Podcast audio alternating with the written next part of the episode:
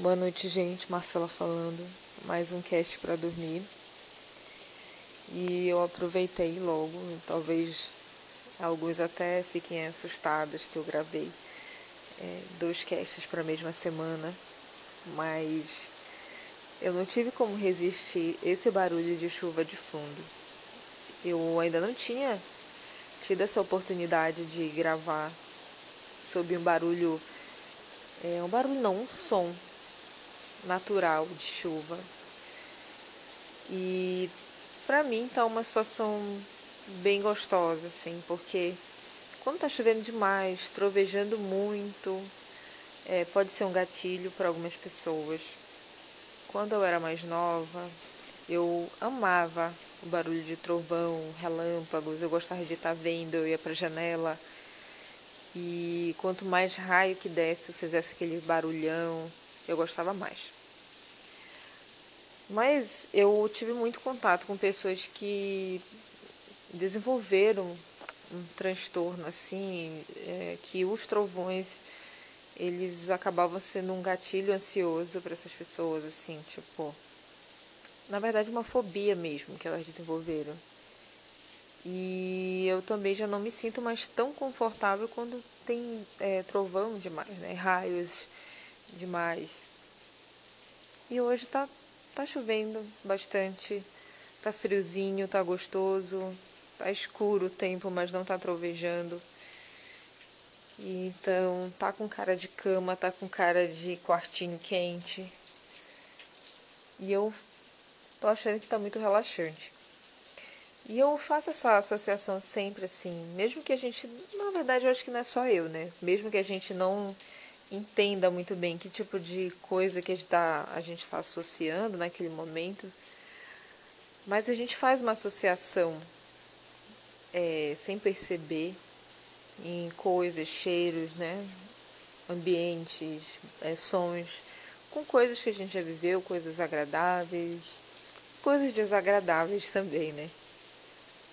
Eu, quando eu escuto assim o barulho de chuva, que eu vejo que vai ser uma chuva longa, eu sinto vontade de ir para minha cama, fechar o, a cortina, deixar bem escurinho, ficar com o meu edredom. Como eu moro num local quente, mesmo que chova, fique frio, é, não é tão frio quanto nas regiões frias. Então, eu sou uma pessoa super calorenta e eu acabo ligando sempre o ventilador do mesmo jeito, no máximo eu não gosto de ar-condicionado. E eu ligo sempre o ventilador no máximo e deixo lá, rolando. Ponho o meu edredom quentinho, minha mantinha. Fico ali cobertinha, só curtindo. Eu gosto de sentir esse friozinho, eu gosto de sentir cheiro de lençol limpo, eu gosto de me deitar na cama, espalhar minhas pernas, meus braços e ficar passando assim a costa do braço no, no colchão, no lençol limpo, no travesseiro com a fronha limpa. Eu gosto de ter todas essas sensações, sabe? Esse sensorial para mim é muito relaxante. O cheiro de, de lençol limpo, o tátil do lençol da fronha limpinhos, bem esticadinhos, sabe? O barulho da chuva, tudo isso é muito relaxante. Muito relaxante. Mesmo que o lençol seja velhinho e já esteja cheio de bolinhas, quem nunca, né, chegou na casa da avó e tinha lá um cobre-leito da ou então como chama aqui, virol, que é aquele lençol de elástico cheio de bolinhas, já de velho ou de, sei lá, muito gasto. Mas quando ele tá limpo, não importa se ele tá cheio de bolinhas, se ele tá furado, você sente aquele cheirinho de, de aconchego. Então hoje eu resolvi gravar esse podcast, vamos dizer, extra do que eu gravo, porque eu tô me sentindo muito acolhida, como se eu realmente pudesse dormir agora como se eu estivesse em condições super ideais. Como estou, né? Estamos nós agora, se você está me escutando no fone. e assim sucessivamente. Agora, uma coisa que eu tinha curiosidade de saber, não sei se vai estar dando, né, para sanar essa curiosidade nesse podcast, mas é, não sei se vocês repararam, mas eu coloquei na descrição do vídeo um e-mail temporário, vamos dizer assim, para mandarem algumas coisas, é, para mandar algum feedback, se está sendo legal, se não. E enfim, né, para ter algum tipo de troca, porque fica só eu falando por 25 minutos, 30 minutos, 20 minutos e eu não tenho esse feedback, né? Não tenho esse retorno, a não ser pelo número de pessoas que estão se inscrevendo no cast, que está aumentando. Que bom, graças a Deus. Espero que esteja realmente funcionando. E eu até ia fazer alguma coisa hoje para me fazer um, um, teste, mas devia ser no começo do cast. E eu já tô meio que em seis minutos. Tem gente que dorme com três minutos. Então já perdi aí umas pessoas que devem estar escutando sem saber, né? Mas eu vi que uma boa parcela, é, só acho que 70% de quem escuta o meu cast, só não, a maioria, né? É do Brasil, claro. E tem uma parcela de pessoas nos Estados Unidos e tem quase o mesmo tanto de pessoas na França. Então eu não sei se essas pessoas, como eu já falei no, nos primeiros casts, eu não sei se essas pessoas escutam porque só é uma voz ou se são brasileiros nesses lugares. Então, no próximo cast eu vou falar alguma coisa a respeito disso logo no início, que é para essa pessoa antes de dormir ter a ideia de ir lá no meu e-mail que eu coloquei na descrição do podcast ou eu vou colocar na descrição desse desse episódio também e me dizer o que que tá achando, como é que faz, dorme, é, deixa para passar o tempo, põe para criança ouvir para dormir, o que que você faz com esse cast? E a pergunta que eu queria é, saber, na verdade, agora era sobre rede porque eu moro no Pará. E aqui, né, eu já fui para outros estados, mas eu nunca, enfim, nunca morei em algum outro estado. Já morei em outras cidades do Pará, mas não em outro estado.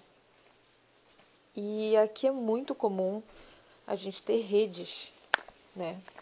É um costume indígena que a gente pegou, sim. É, mas eu observo que e outros lugares têm redes também, né? Claro. É... Desculpa a interrupção, que eu não sei se eu já falei isso, depois eu vou ouvir de novo.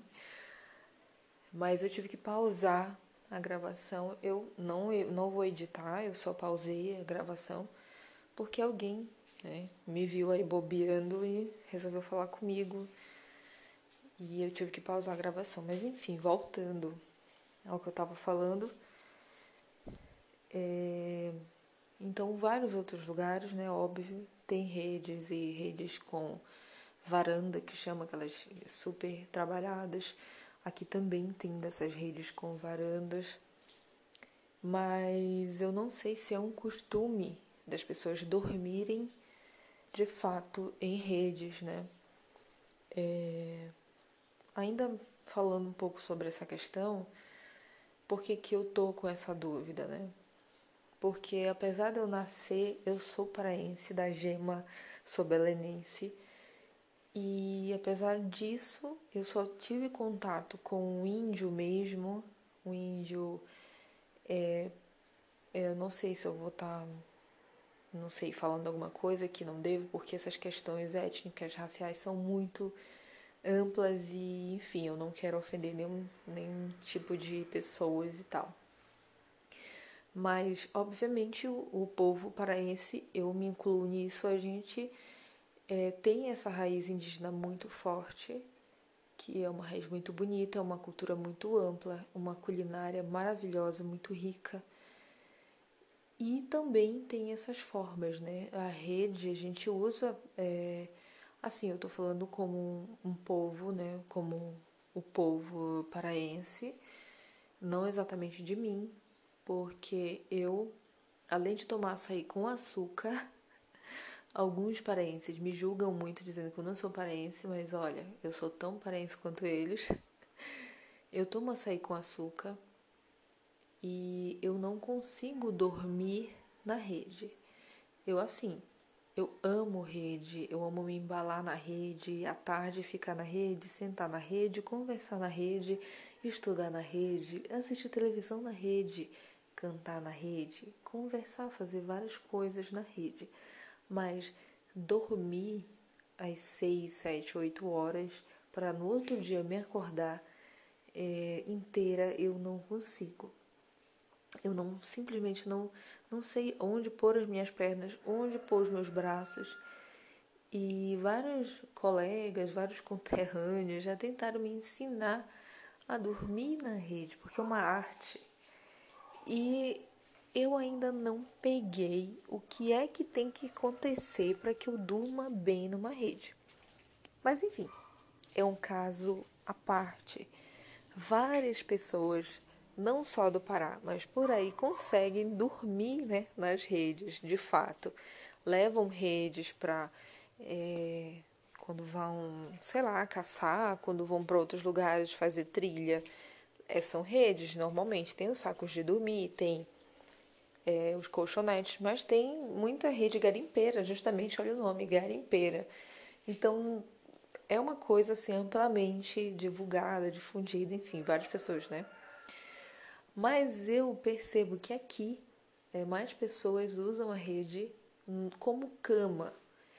E isso foi um achado interessante porque eu já trabalhei, como eu falei para vocês, é, apesar de eu morar aqui todo esse tempo, eu nunca havia tido um contato com o indígena, de fato, né? É, já encontrei, óbvio, várias pessoas descendentes e tal, que tem uma raiz, mas nunca tinha encontrado um indígena. É, até os Jogos Olímpicos, é, os Jogos Olímpicos, não, os Jogos Indígenas que teve numa cidade chamada Marapani. E antes disso eu tinha ido para um frutal e tinha índios lá é, fotografando e tudo, e foi o meu primeiro contato. Depois disso, meu terceiro e último contato foi quando eu trabalhei na Secretaria de Saúde Indígena para o Ministério da Saúde, e então a gente ia para as casais e eu fiquei espantada quando eu percebi que as casais não tinham quartos com camas. Eram quartos é, de rede, redários, né? Eu já tinha ouvido falar de redários, sim, isso não é uma coisa desconhecida para mim, mas eu nunca pensei em um hotel, vamos dizer assim, de redes, de somente de lugares, de quartos para famílias, apenas com armadores de rede sem camas, né, de colchão e essas coisas todas. E eu achei tudo aquilo muito interessante. E me fez pensar é, em outros lugares, né? as pessoas têm as redes como camas para dormir, como aqui também. Não, óbvio que a maioria dos parentes tem seus quartos com camas, mas tem muita gente que dorme em redes de fato. Tem pessoas que eu conheço que têm as camas nos quartos, mas à noite não conseguem continuar na cama e vão para a rede ou dorme na rede, inicia a dormida na rede, passa para a cama de madrugada, ou às vezes Passo uma temporada dormindo na rede, uma temporada dormindo na cama. Enfim, é, não me encontro nessa situação, eu só consigo dormir na cama. Assim, só consigo dormir eu acho muito forte, porque a gente não sabe que situação que a gente vai se encontrar e vai precisar dormir até sentado. Mas o ideal para mim, eu, eu durmo na cama. Dormir na rede não dá. Não dá, nem mesmo dormir um pouquinho para tipo à tarde. Primeiro que eu nem durmo muito à tarde. E segundo que não daria mesmo, entendeu? Então, aí no estado de vocês, né? No estado ou no país, já que nós estamos falando aqui, é, de um cast que está sendo escutado em outros países, né? Estados Unidos, França, como maioria, mas tem também a Suíça, a Alemanha e até eu não sei se era, era a China ou Coreia. Eu vou dar uma olhada amanhã, eu falo. Então, qual é, né, qual é a participação da rede na sua sociedade, na sua é, cultura, se for de outro país, e na sua sociedade, na sua vizinhança? Vocês usam a rede para colocar as varandas, para pôr na varanda, para ficar ali de tarde pegando um vento e tudo mais? Você usa a rede para dormir? Você usa a rede para garimpar? Você usa a rede para ir para exploração? Você usa a rede para quê? Né? Qual o papel é, da rede na sociedade em que você se encontra? Ei, gente, já estamos num, num cast antropológico aqui. Não, para, para tudo. Não vai refletir sobre a rede, quer dizer, reflete sobre a rede, sim, mas não agora, na hora de tu dormir. Reflete sobre a rede amanhã. Guarda aí, vou pensar na rede amanhã, vou pensar no papel antropológico da rede na sociedade. Tô brincando, mas às vezes quando a gente para pra pensar numa coisa simples, olha aí, uma casa, um hotel só com redes, porque todas aquelas pessoas estão acostumadas com aquela, aquela, aquele tipo de dormir, né?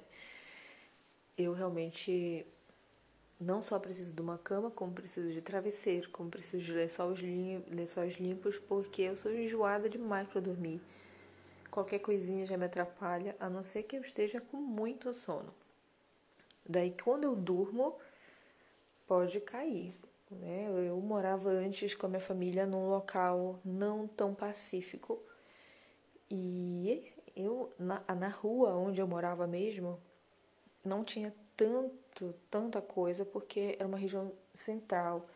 Então sempre estava passando é, carro de polícia aquela coisa toda. Mas eu lembro que na rua na frente iniciava uma zona meio que amarela vermelha. E vez por outra tinha gente correndo, gritando, atirando, é, chorando, qualquer coisa, sendo assaltada, assaltando. E, e às vezes acontecia da polícia ir lá, troca de tiro e tudo. No outro dia é, eu me acordava, meus pais já estavam na mesa com meu irmão, comentando sobre o tiroteio, comentando sobre o que aconteceu. A pessoa se jogou, atirou em tal pessoa e aconteceu isso, que eles ficaram com medo, que eles se jogaram no chão do quarto e desceram pro primeiro andar, porque não sei o que, não sei o que. E aí, e aí, tu, Marcela, lá, o que foi que tu fez? Tu não ouviu? Eu não ouvi nada, entendeu? Aí, poxa, podiam ter atirado na gente e tal, porque meu pai tinha mania de toda vez que tava tendo uma confusão lá na, na rua da frente, um tiroteio, alguma coisa, alguém estava sendo preso, ele ia lá para a janela é, do quarto dele. Na verdade, era uma meio que uma porta, estilo daquelas é, portas francesas que chamam que são quatro quatro folhas de porta, né? E ele ia para lá para frente, tinha o vidro, mas tinha uma cortina. Mesmo assim, é, a mamãe sempre dizia que o ladrão podia olhar certo quando ele estava olhando e marcar a cara dele e tal. Graças a Deus isso nunca aconteceu, mas era um risco que ele corria, sim, né? E eu lembro que a gente ficava até um pouco temeroso, porque toda vez que tinha confusão, o papai ia para lá, meter o olho lá pela brecha do vidro, para ver o que estava acontecendo, quem que estava apanhando, quem que estava batendo. E nesse dia ele estava lá fazendo seu papel, como todas as outras vezes, e o tiroteio começou a comer. E eles se jogaram no chão, foi aquela maior coisa. E eles ficaram, né, assim, poxa, se, tinha, se eu tivesse levado um balaço, é, ninguém, tu não ia saber e tal, eu não ia saber. Às vezes era muita chuva, dava, que caía, sei lá, alguma coisa, e eu dormindo, estava dormindo, ficava. E só ia saber no outro dia. Às vezes eu tinha medo de, sei lá, cair alguma coisa, cair meu quarto e eu me acordar Não sei, nem em rede eu tava, porque se eu estivesse na rede, pelo menos isso, né? Podia me salvar, ficar pendurada na rede.